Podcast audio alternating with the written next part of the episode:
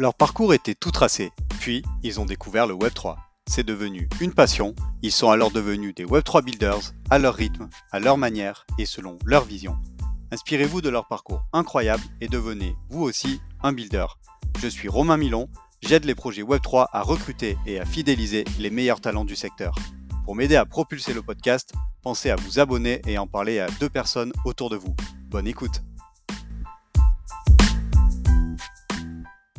Avant ce nouvel épisode, je tenais à vous préciser que nous ne donnons pas de conseils en investissement financier dans ce podcast. Je vous rappelle aussi que tout investissement dans les cryptoactifs et les NFT comporte des risques et peut entraîner des pertes en capital. Soyez prudents et faites toujours vos propres recherches. Bonjour à tous, très heureux de vous retrouver pour ce nouvel épisode de Behind the Chain. J'espère que vous êtes en pleine forme. Aujourd'hui, je reçois Jean-Nicolas Inard. Il est CEO et cofondateur de Vagmi Studio. Comment tu vas, Jean-Nicolas? Hello Romain, hello à toutes et à tous. Merci pour l'invitation. Je vais super bien. Je peux euh, pas mieux commencer la journée euh, qu'avec ce petit podcast avec toi. Euh, donc très très cool. Super, bah écoute, ça va faire un super épisode et on va passer un bon moment ensemble. Bah écoute, la tradition dans le podcast, c'est qu'on voilà, on rentre tout de suite dans le vif du sujet. Est-ce que tu peux me dire ce que tu faisais avant d'arriver dans le Web 3 Ouais, avant d'arriver dans le Web 3, j'avais fait plusieurs boîtes qui ont, on va dire, pas trop marché. Voilà, c'est comme ça. Et puis en fait, c'était dans le marketing d'influence pour les restaurateurs t'arrivais en fonction de l'influence sur Instagram, tu pouvais prendre des stories et avoir des, récompenses au, comptoir. On a pris le Covid, donc ça n'a pas marché parce que c'était en point of sale. Ensuite, on a monté avec. Euh, alors, j'ai toujours bossé avec les associés que enfin, avec lesquels je bosse euh, actuellement, à savoir Maxence, euh, Théo et Jérémy. Et ensuite, on avait monté en 2020-2021 un startup studio auprès d'un fonds d'investissement. Donc dans lequel on aidait plein d'entrepreneurs, plein de boîtes, etc., même du portfolio, à bah, continuer d'avancer, etc., malgré le Covid, malgré la crise. C'était bien cool. Euh, et, après, en 2021, j'ai rejoint la blockchain en tant que builder et non juste en tant qu'investisseur. Euh, chose que je faisais depuis à peu près, en tout 2018-2019, j'ai commencé à investir dans la blockchain. Alors justement, euh, est-ce que tu peux nous parler de ton premier contact avec le secteur et comment tu as connu justement le Web3 J'imagine que c'est par l'investissement, mais voilà, concrètement, comment ça s'est passé? Ouais, je, bah, exactement. Je pense comme tout le monde, le, la partie spéculative qui, est assez attractive et, amusante, encore plus en Covid où j'ai effectivement augmenté mes positions. Et après, en fait, on, on a eu la vague des NFT qui est, qui est arrivé en, 2021. Euh, et euh, à cette époque-là, du coup, au début de 2021, on était euh, dans le Startup Studio encore. Et puis, au fil de l'eau, bah, on s'est dit, il y a eu de plus en plus en fait, de, de, leads et de projets qui arrivaient. Et on s'est dit, bah, il faut, il faut qu'on lance un truc là-dedans. Et, et, en fait, on a commencé par un premier projet qui n'a pas, qui n'a pas été allé, enfin, on n'est pas allé jusqu'au bout, mais c'était un premier projet de lending à partir de NFT. Donc, donc il y en avait déjà à l'époque quelques-uns. Tu as, différents systèmes, mais ouais, tu as genre Blend ou tu as différents protocoles comme ça qui te permettent de, on va dire, de, de, faire un effet de levier pour acheter des NFT ou pour, ou pour au contraire mettre en collatéral des NFT et prendre de l'argent, enfin de la liquidité. et ça n'a pas abouti. Ensuite, on a fait un projet avec Oussama Amar, avec le pianiste Sofiane Pamar, qui, qui est, euh, qui est un pianiste euh, incroyable et euh, énormément de talent et, qui a fait une collection NFT. Et donc, on était l'équipe technique et aussi de l'animation de communauté. Et donc, voilà, c'est comme ça que se sont un peu enchaînés. Après, on a bossé avec les groupes. Enfin, bref, voilà un peu les, premiers pas dans l'écosystème. Ok, bah merci pour, les précisions. Alors, du coup, est-ce que tu pourrais revenir peut-être un peu plus en détail, tu vois, sur le fait, alors toi, tu étais déjà entrepreneur, tu avais entrepris à plusieurs reprises. voilà, je pense que comme tous les entrepreneurs, tu as fait des erreurs, etc. Puis à chaque fois, tu es revenu un peu plus fort. Qu'est-ce qui fait que tu t'es dit à un moment donné avec tes associés, là, on crée un truc dans le Web3 spécifiquement Tu vois, qu'est-ce qui fait que vous êtes dit le Web3, il y a un truc et on a envie d'y aller? Alors, je t'avoue que, enfin, vraiment, euh, on y est allé. Euh, alors, il y, a des convictions de base, hein, euh, mais ça, je pense qu'on les partage enfin, quasiment tous, en tout cas, j'espère. La confiance, on va dire, qu'on a dans, cette technologie. Mais après, en tant qu'entrepreneur, j'ai envie de dire, c'est purement du business à la fin. Euh, c'est-à-dire qu'on peut avoir des convictions, on peut avoir euh, même une passion en fait pour l'écosystème. Au bout d'un moment, il faut bien qu'on génère en fait de l'argent, qu'on capte de la valeur ou qu'on génère de la valeur. Et donc en fait, c'est plus euh, ça qui nous a aussi attiré, c'est qu'on s'est dit, bah en fait, on est en tant qu'entrepreneur, on a aussi vu une opportunité justement pour nous de créer de la valeur, de délivrer de la valeur pour des clients. Et c'est comme ça en fait qu'on s'est mis sur ce secteur. De la même manière qu'on a fait le startup studio et et, et avant le marketing d'influence. Tu vois, quand on était dans le marketing d'influence avant, euh, on avait créé une solution qui était peut-être un petit peu early, où il n'y avait pas le bon momentum. Enfin bref, ça, on va pas refaire le match comme on dit, mais euh, euh, et en fait, on était passionné par ce qu'on faisait et, on était convaincu par ce qu'on faisait aussi, qu'on délivrait. Pour autant, on n'arrivait pas à créer, enfin ou à capter beaucoup de valeur sur le marché. pas suffisamment en tout cas pour vraiment vivre bien comme il faut. Et donc, et donc en fait, c'est les deux conditions au bout d'un moment. C'est juste le, côté, de l'alignement entre tes convictions et puis le fait que, bah, en fait, tu peux en faire un métier, tu peux, tu peux travailler, recruter des gens et faire vivre des gens autour de ça, quoi. Donc c'est ça qui nous a vraiment lancé et tout, et c'est un, enchaînement justement de rencontres après et d'opportunités de, business. Ok, bah écoute, merci euh, pour la franchise en tout cas. Alors ce que je te propose maintenant, c'est que tu nous présentes un peu plus dans le détail Vagmi Studio. Bah, peut-être aussi euh, parle-nous de, tes associés qui y sont et puis aujourd'hui voilà euh, quelques peut-être chiffres clés aussi. Voilà combien de personnes vous êtes dans l'équipe, combien de projets vous avez accompagnés, ce que vous faites au quotidien? Alors première chose, on dit Wagmi Studio du coup. Je crois que je crois que c'était un petit peu le V, je crois de, de Studio. C'est théoriquement possible, mais dans la pratique on dit Wagmi Studio. Je me permets, euh, Romain, parce que je te connais, donc c'est pour ça. Euh, mais effectivement, non, on a, on a eu la chance de bosser euh, rapidement, en fait, surtout à partir de 2022, avec des grands comptes, des grands groupes. Donc, vraiment, bah, des, des L'Oréal, des Pernod Ricard, des, des PMU, des La Poste, la Croix-Rouge, etc. Enfin, vraiment plein, plein de, de typologies de boîtes. En tout, on en a une cinquantaine dans le portefeuille. Alors, toutes ne sont pas aussi grosses, évidemment, que, que, celles euh, que je viens de citer. Mais euh, on a eu cette chance. On a 10 salariés et on est, enfin, on est 10 personnes, pardon, on est tous salariés, mais donc, donc 4 cofondateurs. Et on a euh, minté environ, on va dire, ouais, à peu près entre 4 à 5 millions de NFT pour différents projets c'est pas tous des projets qui ont pour vocation à, être achetés. C'est des, différentes typologies d'NFT. Hein. Je pense que le, on, le sait tous ici. Et, euh, et en termes de chiffre d'affaires généré à partir des ventes des NFT qu'on a fait, c'est entre 3 et 4 millions euh, si on compte le marché secondaire, etc. Excellent, bah merci pour la présentation et ouais, tu as, bien fait de me corriger. Donc ouais, je dirais bien Wagmi Studio, euh, désolé pour, euh, pour cette petite, petite boulette. yes, carrément. Alors peut-être ce qui serait intéressant aussi, alors bon, les, chiffres sont impressionnants, il y, a, il y, a, un certain nombre de studios aujourd'hui présents dans l'écosystème. Qu'est-ce qui fait votre force et votre unicité chez Wagmi Studio? Yes, ouais, complètement. Il y a, y a vraiment bon nombre d'acteurs qui se sont développés en 2022. Après, c'est vrai qu'en 2023, il y a eu pas mal de pivots. Il y a eu des boîtes qui sont passées de studio en agence, euh, vraiment full agence, d'autres qui sont allées sur du SaaS, le rêve de tout entrepreneur avec du MRR, etc. Euh, ça reste compliqué, donc euh, oui, il y a quand même des acteurs, mais au final, il n'y en a pas énormément que ça. je dirais que nous, notre, proposition de valeur, en fait, c'est tout con, mais c'est vraiment notre, mindset entrepreneurial. je pense que ça s'inscrit en fait dans, notre ADN. J'en discutais justement avec un acteur il n'y a pas longtemps de l'écosystème. Et en fait, on comparait entre guillemets le mindset entrepreneurial avec le mindset un peu consultant, tu vois, de consultant, les, les, les boîtes de consulting. Euh, et en fait, nous, on est vraiment, euh, alors c'est parfois, euh, on, on, vend pas autant justement que, que, certains consultants et tout, parce que bah, on, est vraiment sur l'opérationnel, la réalisation du projet, le côté vraiment très pragmatique, très concret en fait de la chose. Et donc en fait, de dire une stratégie sur deux ans de ce qu'il faudrait faire ou pas faire, etc. Au final, nous, on sait pas trop notre notre play. Nous, notre sweet spot, en gros, c'est vraiment de, de, de, dire bon, bah, testons ça. On se donne trois mois, on se donne six mois. On teste ça, on teste telle proposition de valeur, et en fait, c'est ce qu'on essaie de créer avec les, les, marques. Donc, évidemment, bah, y a, parfois, il y a du, comme on dit, il y a du déchet. Tu vois, ça, ça marche, ça marche pas. Euh, euh, ça, c'est la, vie, on va dire, d'un projet. Mais, euh, mais on est vraiment axé justement sur le, le terrain, l'opérationnel, la, la, concrétisation des projets. Et donc, la proposition de valeur, effectivement, c'est entre autres, parce que ça passe par ça, la bonne maîtrise de la partie technique d'un projet. C'est-à-dire pour vraiment réaliser euh, un go-to-market euh, rapidement. Euh, on a bah, toute l'équipe de développeurs en interne pour, pour, pour réaliser à la fois la partie Web3, tout ce qui va être les smart contracts, l'outillage, tu vois, à partir des wallets, etc. ou même l'on-ramp pour le paiement en crypto ou le paiement, le paiement en CB, pardon. Mais aussi toute la partie Web 2. Finalement, dans un projet Web 3, il y a aussi quand même beaucoup de front, il y a beaucoup de back-end, enfin, ça dépend de, du projet. Mais... Donc, donc voilà. Et tout ça, on maîtrise. Donc en fait, notre proposition de valeur, c'est vraiment, encore une fois, d'être très pragmatique, straight to the point et euh, exécution euh, technique. Ok, bah écoute, euh, yes, effectivement, ça, a l'air très complet. Alors, on, ouais, on en discutait un peu avant, d'enregistrer et tout. On, parlait voilà de la, tendance et bon, effectivement, on est encore, on va dire, je pense en, beer market, mais on sent qu'il y a des, voilà, on va dire plus d'optimisme avec les, voilà, les, rebonds de marché qu'on a eu sur ces dernières semaines. Hein. au moment où on enregistre l'épisode, on est fin novembre. Est-ce que toi, aujourd'hui, euh, au sein de Wagmi Studio, tu ressens justement ce, petit regain d'optimisme et euh, voilà le fait qu'il euh, y a des gens qui commencent aussi à se reprojeter. Voilà, est-ce que ça se sent dans le dans le pipe business? Ouais, complètement. Alors ça n'a jamais complètement arrêté en fait, dans le sens que, enfin, les projets, ce que j'ai constaté, en tout cas ce que nous on a constaté chez Wagmi Studio, c'est que les projets des grands comptes, des grands groupes, etc., ont, été mis un peu, effectivement, pas sous cloche, mais ont été plutôt on va dire, plus réfléchis ou décalés en interne mais euh, parce qu'en fait il y avait effectivement une sorte de peur de, de, de launcher en fait un, projet en 2023 autour des NFT pour vraiment la plupart hein. il y en a qui l'ont fait évidemment mais euh, euh mais ça, voilà ça a été plutôt euh, ça a été plutôt juste mis un peu en sourdine. Pour autant, l'intérêt, il est toujours là. Et en fait, les marques euh, attendent entre guillemets le bon moment, parce qu'effectivement, bah, euh, faut être encore une fois, faut être très pragmatique. Euh, au-delà de l'idée, au-delà du concept, il y a aussi un marché.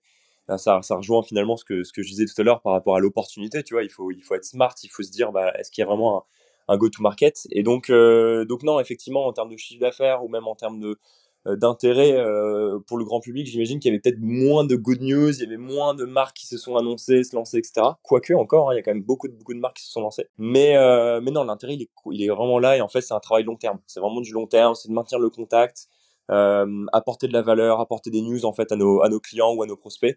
Pour ensuite, on sait très bien qu'en 2024 ou 2025, peu importe, hein, c'est du long terme. Euh, on va pouvoir effectivement bosser et sortir des choses avec elle. Alors, ce que je te propose maintenant pour la deuxième partie de l'interview, c'est qu'on aille sur des questions un peu plus personnelles. Euh, alors, la première question euh, que je voudrais te poser, c'est qu'est-ce qui te fait le plus kiffer au quotidien en tant que builder Web3 En tant que builder, alors, parce qu'il y a en tant qu'investisseur ou en tant que builder? en tant que builder, en vrai, j'aime bien l'aspect, surtout autour des NFT. J'adore. Euh... Ah, c'est une, une question. Il y a deux choses. J'aime bien voir en fait la communauté.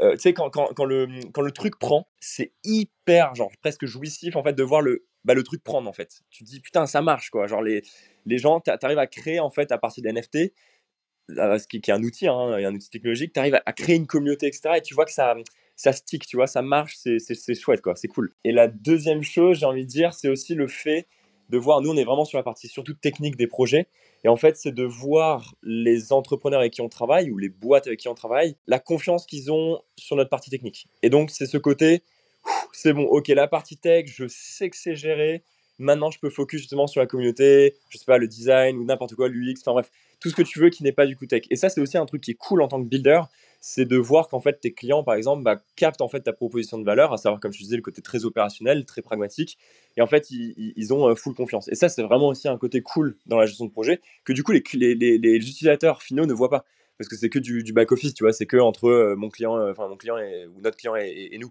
Mais, euh, mais ça, c'est cool aussi en tant que builder, de se dire, putain, il y a une confiance qui s'est instaurée au-delà aussi du projet. Et ça, c'est ultra chose que c'est du long terme, encore une fois. Après, en tant qu'investisseur, je vais pas te mentir, je t'avoue que c'est la spéculation. mais je m'en cache pas, il y en a qui ont honte de le dire, il y en a plein d'écosystèmes qui le font, etc. C'est de la spéculation, c'est marrant, c'est comme du casino, c'est chouette, et tu perds de l'argent, tu gagnes de l'argent, et je pense qu'il faut au bout d'un moment, il faut un peu l'assumer. Quoi. Enfin, la, crypto, c'est aussi développé autour de ça euh, comme on dit, autour, de, autour des shitcoins, autour des coins, etc. Et je pense que ça fait partie de l'écosystème. Évidemment, ça n'est pas euh, représentatif de l'écosystème. Euh, c'est pas la valeur ajoutée de la blockchain euh, in fine, mais en tout cas, euh, j'ai envie de dire, c'est son meilleur marketing à date. Quoi. Donc, donc faut l'assumer. Et, en tant qu'investisseur, j'adore aussi cette, cette partie un peu folle et spéculative, irrationnelle de, de la blockchain. Yes, bien sûr, oui, oui, c'est aussi ce qui fait voilà, toute la stimulation de cet écosystème. Et bon, voilà, il y a un petit disclaimer en début de podcast, mais bien entendu, voilà, on rappelle qu'on peut perdre tout son capital en investissement, qu'il faut être prudent, faire ses propres recherches et que voilà, il n'y a, a, pas de, on va dire, de reward sans risque, bien entendu. Alors toi, justement, qui, qui est un builder et qui accompagne aussi beaucoup de builders, de voilà des marques, euh, des, entreprises euh, dans leur stratégie et, leur projet Web 3. Tu donnerais quoi comme conseil à quelqu'un qui là aujourd'hui euh, envie de lancer son propre projet Web 3 Alors ça c'est la question la plus, dire, la plus compliquée dans le sens que en fait ce qu'il faut définir au départ pour moi hein, c'est d'abord ta cible parce qu'en fait quand on parle de Web 3 au fond, on, englobe, on englobe tellement de choses qu'effectivement, c'est compliqué de bien cibler. On a l'impression que, genre, ouais, je fais du Web3, donc j'ai une seule cible. En fait, au sein même de cet écosystème Web3, ou on va dire de l'écosystème blockchain, il y a, je sais pas, il y a au moins une dizaine de cibles, en fait. Euh, ne serait-ce que même, tu vois, par rapport, même dans la spéculation, si je reprends le, côté spéculatif, entre un token et des NFT, alors les NFT restent des tokens, mais c'est un, type de token euh, particulier, bah en fait, c'est pas la même cible. Donc c'est pas la même manière de communiquer, c'est pas la même manière de transmettre de la culture, enfin la culture de son entreprise, c'est pas le même rythme aussi de développement. Enfin tu vois, il y a plein de choses en fait qui rentrent en ligne de compte. Donc déjà, euh, la première chose à faire quand on rentre dans le Web 3, c'est de se dire qu'est-ce qu'on veut vraiment, enfin qui on veut vraiment cibler. Euh, le token ou le, les NFT d'ailleurs ne sont pas forcément toujours obligatoires. On peut faire un projet Web 3 qui n'a pas de token ou de NFT. Ça existe. Si on fait par exemple même de l'ancrage ou si on fait euh, tu vois, de la sécurisation de données sur la blockchain, il n'y a pas forcément besoin de NFT ou de, ou de token. Donc vraiment, dire du Web3, c'est cibler déjà quel est, quel est, mon client, etc. et quelle est la, proposition de valeur que je vais apporter. Et ensuite, effectivement, si on veut sortir un NFT ou un token, bah là encore une fois, il faut se dire, est-ce que, en fait, moi je vois le Web3 comme, enfin, dans, dans, dans, le game, on va dire, dans le, dans le playground des, des, des, tokens, je le vois comme des strates. C'est-à-dire, tu as des strates, non pas la stratégie, hein, mais des strates, euh, des, des layers tu as le layer justement des dégènes ensuite, donc qui vont vraiment faire du 0 to 1, qui vont te permettre en fait de minter ton token s'ils comprennent le, délire et qui vont le faire pumper en gros, tu vois, sur euh, jusqu'à peut-être, bah, ça dépend si on parle des NFT, mais 0,5 ou un Ether. Et ensuite, à partir de, en gros, une fois que tu as atteint ce, ce, sommet de, cette, de ce layer, il faut que tu passes dans le layer 2. Et donc après, tu vas essayer de trouver des, holders qui sont un peu plus long terme, tu vois, qui vont apporter de la valeur au, projet au-delà juste d'être un, des flippers de NFT. Et ensuite, une fois que tu vas arriver peut-être à 5 Ethers en floor price avec des NFT, il faut que tu essayes de trouver un nouveau layer du coup de personnes qui ont un budget un peu plus gros et qui vont être plutôt, euh, tu vois, qui vont apporter de la crédibilité au projet, du, corps au projet. Tu vois, donc en fait, il faut vraiment essayer d'avoir la bonne vision en fait des choses quand on va faire un, un projet Web3 et de pas se planter sur quelle est la proposition de valeur en fait qu'on apporte à quelle personne. Et c'est tout con hein, finalement, mais euh, c'est ce qu'on retrouve dans le Web 2 en, fait, en fin de compte. Hein. Nous, comme on vient du Web 2, c'est exactement la même chose. C'est se dire, j'apporte en fait ce que, le, ce que le client en final veut. S'il veut du dégène et qu'il veut de la spéculation, il faut que je lui apporte du dégène et de la spéculation. S'il veut au contraire juste un projet qui a du sens et euh, une UX qui est complètement euh, smooth, tu vois, qui est complètement Web 2, alors dans ce cas-là, j'ai presque envie de dire, on, on, va plus toucher du dégène. Parce que le dégène, tu vois, il aime bien être avec son, son MetaMask ou son, son, portefeuille et minter le truc, tu vois, dans le Discord. Euh, tu vois, c'est un peu le cliché, mais euh, il y a une part de vrai, tu vois. Y a, y enfin, tous les dégènes ne sont pas comme ça, mais il y, y a une part de vrai, quoi. Donc, euh, donc voilà, c'est plein de trucs comme ça qu'il faut bien capter pour ensuite justement avoir une exécution qui matche avec sa cible. donc c'est ça la première chose à faire en Web3. Puis après, bah, évidemment, waouh, bon courage quoi, bon courage, parce qu'en fait c'est dur, c'est vachement dur. Euh, il y avait une citation euh, de, je crois que c'était le CEO de, de Pudgy Penguin. Euh, Pudgy Penguin, c'est une collection NFT qui a pas mal pumpé, mais qui est même encore en, en top, euh, top trend. Ils sont à peu près à 5 Ethers de floor price, 10 000 NFT.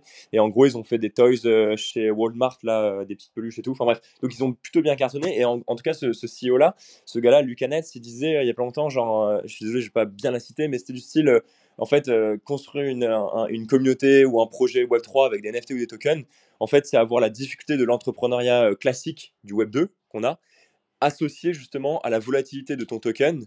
C'est-à-dire que les gens, en fait, ont l'impression que c'est comme s'ils avaient une action, entre guillemets, de ta commune ou de ton projet.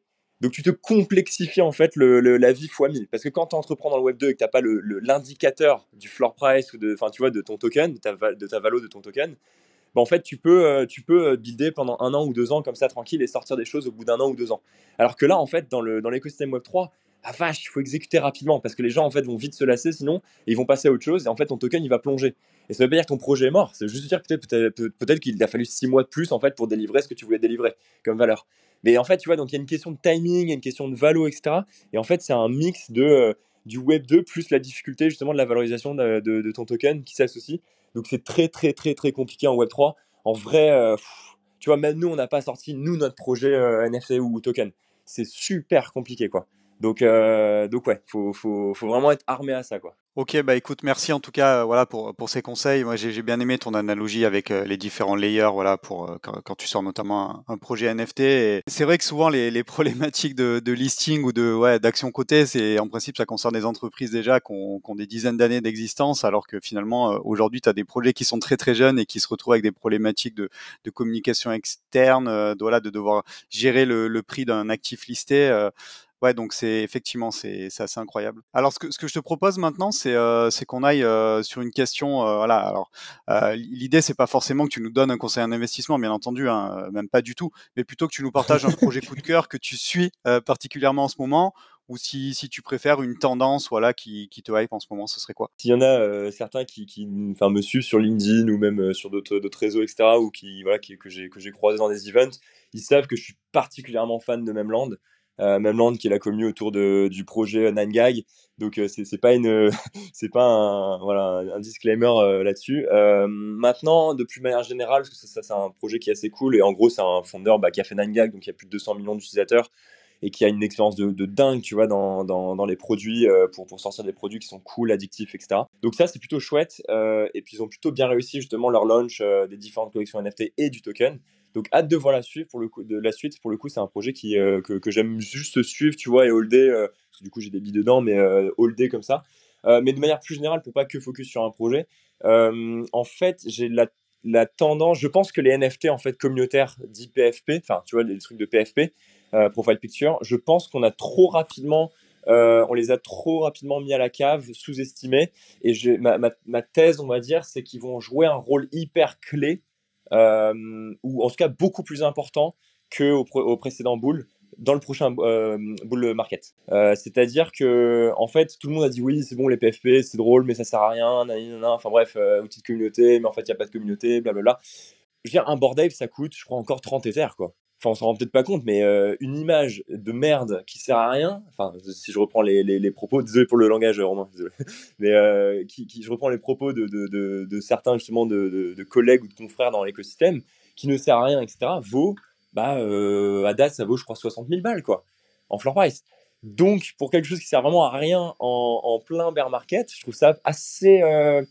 Je trouve qu'on c'est trop vite jugé le, produit. Et je pense, et il n'y a, y a pas que les board apes, évidemment, je cite les board apes, mais euh, j'ai parlé de Pudgy Penguin, j'ai parlé de Memland, j'ai parlé, enfin, je peux parler d'Azuki, je peux parler de, tu vois, de plein de collections NFT où quand tu les cumules, je crois qu'en valorisation, ils sont encore à peu près tous ces tokens-là, ces NFT sont à 2 milliards. Qu'en gros, c'est pas de l'argent qui dort, c'est plutôt d'un j'ai un bon investissement dans le sens que, au-delà du côté culture et communautaire, il y aura, il y aura, une, y aura une vraie strate dans le prochain bull pour euh, justement animer ou faire farmer des tokens par ces communautés d'une manière ou d'une autre. Et, euh, et, je pense que ça, ça peut bien exploser. et sinon, de manière globale, comme je disais, c'est le côté, je pense qu'on sous-estime aussi tout ce qui est du coup les, les, les mêmes coins ou les shitcoins. ça fait partie, comme je disais tout à l'heure, de la culture Web3. Ça existe depuis longtemps. Quand tu regardes Dodge, il est encore valo, je crois, à ah, je n'ai pas checké, mais je crois qu'il doit être entre, 4, entre 4 et 10 milliards, on va dire, en valo. Je suis désolé pour la, fourchette qui est assez, assez large. Mais, euh, mais voilà. Et, en fait, euh, ça fait partie des top, euh, tu vois, des top 15 ou top 10 crypto encore dans le monde.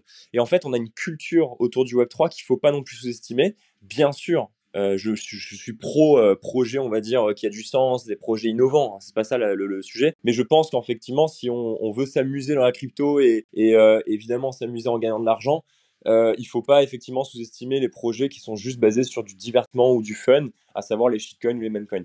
Donc, euh, donc voilà. Et en plus, on a eu la démonstration en plein, plein, plein bear market. On a eu une méta shitcoin, euh, enfin une méta memecoin en avril, mai, juin, grosso modo, de, de 2023. Et on a eu le PP qui a pumpé, je crois, un milliard en valo. En plein bear market. Donc, c'est ça que je veux juste dire, c'est qu'évidemment, il y a des projets qui ont du sens, long terme, qui buildent de la, de la vraie value, on va dire.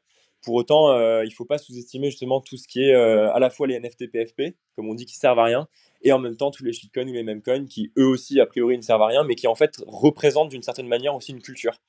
Donc euh, voilà, c'est un peu ça le que mon, play pour le prochain boule en tout cas ce serait ça. En tout cas, je trouvais pas, je trouve, je trouve pas déconnant de diversifier son son, portfolio de tokens euh, avec un peu de shitcoin ou du même coin ou des trucs comme ça. Ceci n'est pas un conseil en investissement. yes, carrément. Bah écoute, merci en tout cas de, partager cette, euh, cette position. C'est vrai que le narratif en ce moment, enfin depuis un petit moment, hein, c'est euh, oui, c'est la fin du voilà des NFT, on va dire PFP, etc. Et on va plus c'est les NFT utilitaires qui qui vont prendre le pas. Alors je pense que oui, c'est effectivement les NFT utilitaires, ils ont un grand avenir, mais oui, oui, ne pas enterrer trop vite effectivement tout cet univers. Je pense que c'est je pense que c'est important. Et ouais, tu parlais du Doge, là, j'ai checké sur CoinMarketCap, effectivement, la, market cap aujourd'hui, tu vois, elle a 11 milliards de dollars. Il est, il est dans le, enfin, il est, il est 9 au niveau des, classements. Et ouais, je, suis d'accord avec toi. Les, volumes encore, quand on regarde sur 24 heures, on est à, par exemple sur les board ape, on est à 2000, 2900 Ethers de volume. Donc voilà, quand on connaît le prix de l'Ether aujourd'hui, ça représente encore des gros mm. chiffres. Donc yes, en tout cas, ça appuie ce que, ce que tu dis. alors on arrive déjà à la dernière question de, de l'interview, ça passe vite. Est-ce que tu pourrais me dire à quoi ressemblerait ton Web3 idéal dans disant voilà, si tu avais une feuille blanche, un crayon, que tu pouvais le dessiner, qu'est-ce que tu dessinerais? En vrai, je pense qu'il faut être pragmatique. Oh la vache, j'y crois à peine quoi. J'y crois à peine dans la mesure où, euh, en fait, on va tellement réglementer, etc., que, euh, en fait, tu auras deux types de Web3, tu vois, tu auras deux types d'usage de la blockchain. Tu auras l'usage de la blockchain où, effectivement, les gens ne le sauront même pas, ils n'auront même pas accès au wallet, ils ne paieront pas de gas fee, enfin bref, en fin de compte, tu reviens sur un, presque un Web 2, d'ailleurs c'est pour ça qu'on appelle le Web 2.5. Donc ça, c'est le, Web 3 idéal finalement, enfin, ou plutôt pragmatique dans 10 ans, ce sera celui-là. Il y, aura une, grande partie de la population qui utilisera de la blockchain effectivement sans le savoir et qui n'en aura absolument euh, pas d'intérêt particulier, tu vois. En tout cas, dans, la plupart des, usages au quotidien l'autre partie du Web 3, et c'est ça qui est beau en fait dans le Web 3, et c'est peut-être d'ailleurs le côté idéal en, y réfléchissant, c'est qu'en fait ça propose une alternative. J'ose espérer effectivement que on, vive dans 10 ans dans un monde où on puisse au bout d'un moment, si on le souhaite, et parce que ça nous importe et qu'on on a intérêt de le faire, détenir ses actifs, détenir ses cryptos ou détenir ses tokens, peu importe, on va, englober ça sous forme de tokens, et les posséder effectivement sur un wallet et qu'on soit entre guillemets presque inarrêtable, c'est-à-dire qu'on puisse se déplacer, tu vois. On a, on a essayé de créer en gros, si, j'essaie de, de, de, faire une analogie, tu vois, euh, sur les quoi, sur les peut-être 50 ou 100 dernières années, euh, en tout cas, au moins en Europe, on a essayé de créer la libre circulation, tu vois, libre déplacement, etc. Il y a quand même des règles, effectivement, hein, tu as le passeport et tout, mais si tu regardes par exemple en Europe, on a essayé de faire ça a priori, ça a quand même plutôt bien marché. Tu peux partir demain en Allemagne ou où tu veux euh, assez facilement. Et en fait, ce serait chouette d'avoir la même chose, d'avoir cet idéal en fait online. C'est-à-dire que ton argent ou tes actifs, encore une fois, hein, que ce soit des NFT ou peu importe, euh, tout ce qui va être euh, sur la blockchain, puisse en fait circuler de manière assez libre. Euh, si tu as un ticket de concert, tu peux, ou euh, une bouteille de vin, je reprends un exemple par exemple sur un projet sur lequel on a travaillé, tu vois que tu puisses les échanger assez facilement et qu'il n'y ait pas une entité à chaque fois qui te check ou l'AMF qui te dise Oh là non, euh, tu peux pas, etc. Et quand on regarde le token, tu vois, de, le stablecoin de Société Générale, enfin de, de, Forge, bah typiquement, en fait, c'est pas effectivement le Web3 de, idéal qu'on veut avoir. Malheureusement, je pense que ça va être le, Web3 qu'on devrait avoir justement si on, en tout cas, on, est, on est bien parti avec la réglementation pour avoir ce type de Web3. Donc c'est un token qui finalement, euh, certes, est sur la blockchain, mais enfin n'est en rien lié avec la culture ou les valeurs ou l'ambition effectivement du Web3 qu'on défend aujourd'hui. Donc voilà, donc ça je pense qu'il y aura vraiment deux types de Web3 effectivement et, la beauté finalement dans tout ça c'est juste d'avoir l'alternative, en tout cas je le souhaite, et euh, cette possibilité justement de, détenir ses actifs et d'avoir une sorte de, libre circulation euh, de, ces actifs. Ça c'est ce que je souhaite vraiment le, plus et euh, il faut, en vrai il faut qu'on se batte parce que c'est bah, comme tout, hein, c'est une liberté ou un, ou un droit, il faut, il faut aller le choper quoi. Donc, faut pas baisser les bras trop vite, faut pas trop se plier, pour moi, non plus trop trop à la réglementation, dans le sens, oui, oui, oui, il faut pas être un béni oui, oui et dire que c'est super bien, c'est super bien. Non, au bout d'un moment, tu vois ce que je veux dire, c'est pas rentrer dans un débat philosophique ou politique, mais effectivement, un, droit ou en tout cas une liberté, ça, ça, se défend. Et donc, ça se défend aussi à titre, enfin, au niveau individuel. Non, mais écoute, euh, forcément, je partage ce que tu dis et moi, le, gros risque que je vois, c'est que, tu vois, euh, parce qu'on veut de l'adoption de masse et parce que certains, voilà, tu vois, aussi gros, gros institutionnels euh, disent que, voilà, il faut, bah, l'adoption de masse se fera, se fera pas, par exemple, avec, je sais pas, une expérience utilisateur au rabais, etc. Je, je, trouve que, voilà, la décentralisation, elle est, elle est quand même grandement remise en cause et bon, là, je pense qu'il faut pas l'oublier. Et, c'est important de garder ces valeurs parce que sinon euh, tout ce qui aura été euh, initié depuis euh, je sais pas une quinzaine d'années mmh. bah, sera sera quasiment perdu quoi. J'ai un peu peur en gros tu vois que les justement les grosses institutions enfin les institutionnels etc genre les grandes banques etc je voyais encore des news hein, je crois sur LinkedIn hier avec Crédit Agricole etc mais c'est pas que hein, c'est enfin tous les institutionnels s'emparent finalement du sujet s'emparent mal du sujet, ou en tout cas s'emparent du sujet pour vraiment montrer pas de blanche à l'administration, pour montrer justement, enfin aux législateurs, pour montrer qui comprennent le, le truc, etc., qui, qui, sont euh, vraiment, tu vois, in, euh, in the game, skin in the game, alors qu'au final, en fin de compte, euh, ça représente que dalle, tu vois, par rapport à l'activité principale, et qu'en fait, le législateur bah, finisse par les écouter eux, tu vois, parce qu'ils auront un peu, entre guillemets, du skin in the game, et pas nous, entre guillemets, effectivement, les gens qui défendons certaines valeurs du Web3. Et j'ai peur finalement que le débat soit faussé ou détourné, tu vois. Ils sont en train un peu de faire du jujitsu finalement avec la culture Web3 en mode euh, vous inquiétez pas, nous aussi on en fait, on connaît bien, on maîtrise, euh, on est in. Mais en fin, en, fin de compte, tu vois, derrière, euh, ils vont nous pondre des réglementations qui vont être juste enfin à des années-lumière de ce qu'on aurait pu imaginer, tu vois. Et je pense qu'il y a un juste milieu à trouver. Et là, là j'ai bien peur, effectivement, on va voir hein, dans les 10 ans qui vont venir, mais j'ai bien peur que, que le juste milieu, il soit trop trop au milieu au final ou pas très juste. Ouais, bien sûr. Non, non, mais je comprends. Moi aussi, bah, je, voulais te partager quelque chose. Euh, bon, je suis assez actif sur euh, sur Lens Protocol, notamment sur Hey. Et hier, euh, ça m'a un petit peu entre guillemets irrité, parce que j'ai vu Chainlink justement qui postait sur Hey et qui disait que ils étaient hyper contents de lancer le résultat de toute leur phase d'interview sur comment les grandes, en gros, des les grands institutionnels bancaires, voilà, voyaient l'avenir de la finance on-chain, quoi. Et du coup, ça m'a un petit peu perturbé qu'un acteur comme Chainlink, bon, qui est quand même une référence dans ah l'écosystème, quoi, n'interroge que des grandes institutions financières sur l'avenir de la finance on-chain. Je me suis dit, waouh, mmh. euh, bon, ça m'a fait un petit peu peur quand même.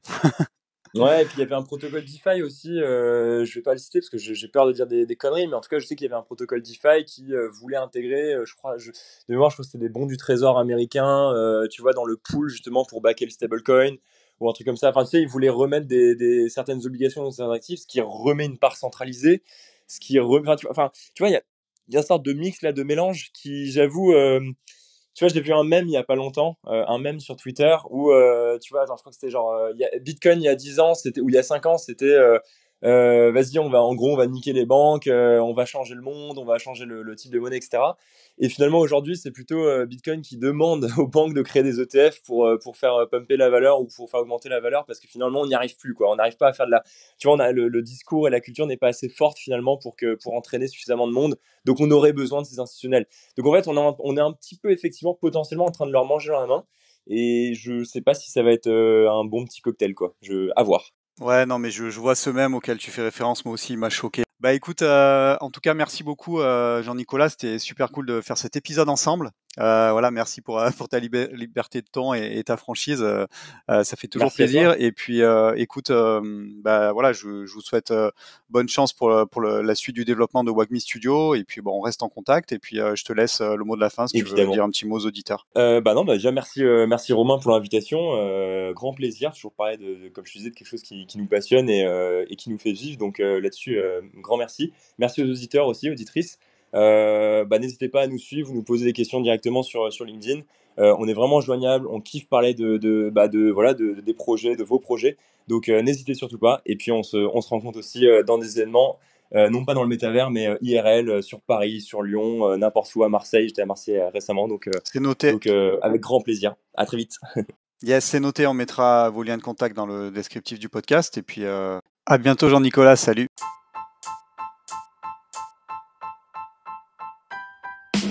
Merci d'avoir écouté cet épisode jusqu'au bout. Pour m'aider à propulser ce podcast, je vous invite à me laisser la meilleure note possible ainsi qu'un commentaire sympa. À très vite pour découvrir un nouveau talent du Web3.